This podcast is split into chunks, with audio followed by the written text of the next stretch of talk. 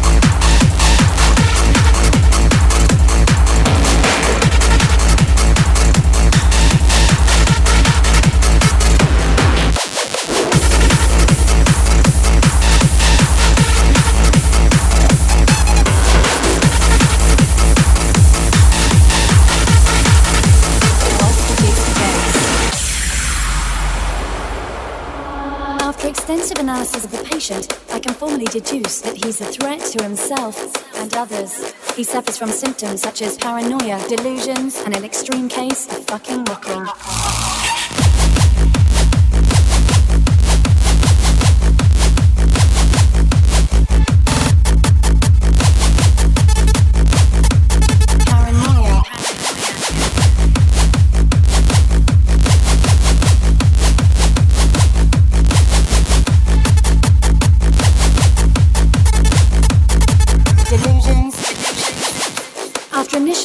patient, his symptoms were suggestive schizoaffective characteristics. However, to conclude this assessment, we can broadly group the patient as being off his base.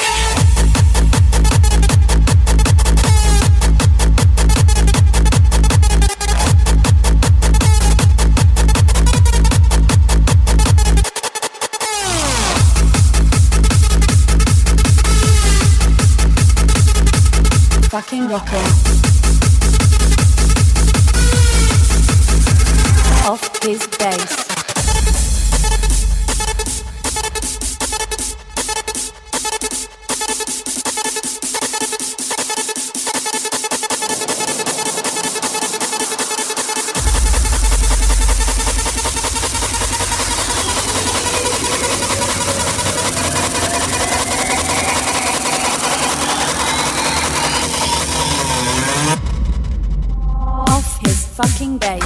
Wants to see the big picture.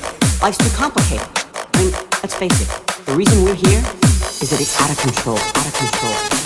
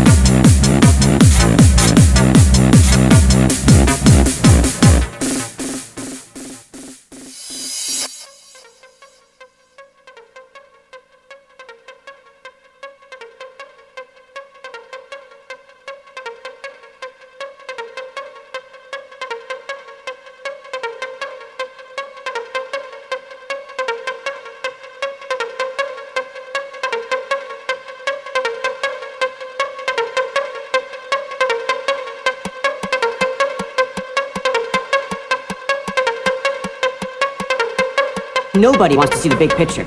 Life's too complicated. I mean, let's face it. The reason we're here is that it's out of control. Out of control. Out of control. It's some psycho's entertainment, entertainment. Entertainment.